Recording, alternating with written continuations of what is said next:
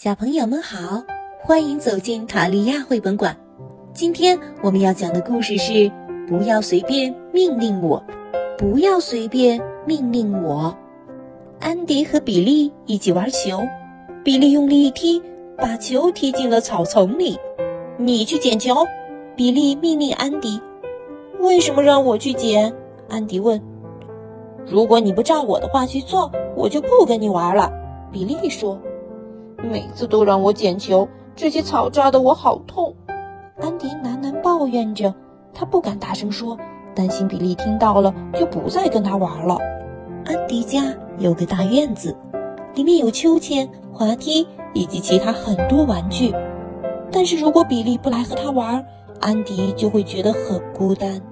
即使有再多的玩具，如果只是自己一个人玩也没意思。安迪想。比利却从不会孤单，他有两个弟弟和一个妹妹，还有很多好朋友。为什么比利有那么多朋友，我却没有？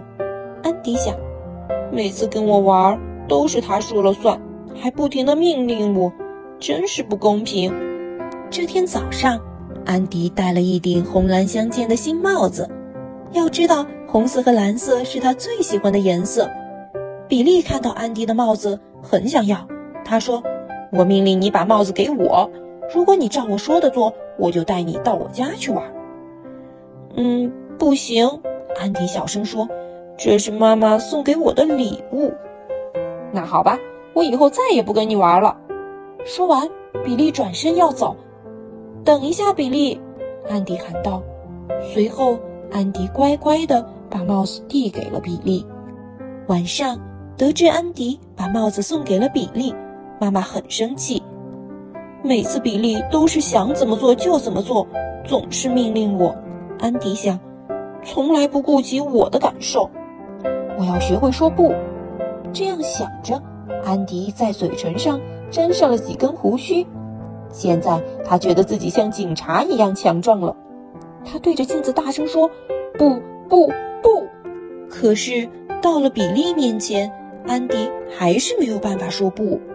第二天，听到比利命令自己让出自行车时，安迪无奈地说：“好啊，当然可以。”那辆自行车是安迪刚收到的生日礼物，他真的很想自己先骑。但是比利说：“如果不让出来，就再也不和他玩了。”我叫玛丽，我也想骑骑你你的自行车。”比利的妹妹说：“一会儿你骑完后再借给我骑好吗？”“好啊。”安迪回答。比利骑车回来的时候，安迪和玛丽在院子里正玩得高兴，他们甚至没有注意到比利已经回来了。安迪，我现在要骑着自行车去公园了，比利喊道。安迪看了看玛丽，发现她也正看着他，似乎是在等着听听他会跟比利说什么。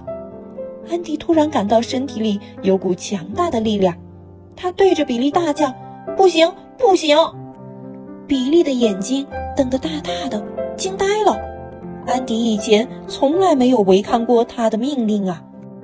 比利冷冷地说：“我就是想再多骑一会儿。”我说不，安迪吼道：“我可以说不，而且不用告诉你为什么。”比利，安迪再也不会听从你那些无理的命令了。他不怕你了，玛丽说：“现在轮到你骑啦。”骑了一圈回来后。安迪开心地把自行车交给了玛丽。玛丽骑自行车出去玩了。安迪又像以前一样，一个人在院子里孤单地转来转去。他难过的叹了口气，心想：“我刚才违抗了比利的命令，他以后再也不会跟我玩了。”想和我一起玩吗，安迪？这时，从门前经过的比利开心地问安迪：“你可以玩我的滑板，要不要？”安迪高兴的大声喊道：“要，当然要！”安迪和比利开心的玩了整整一下午。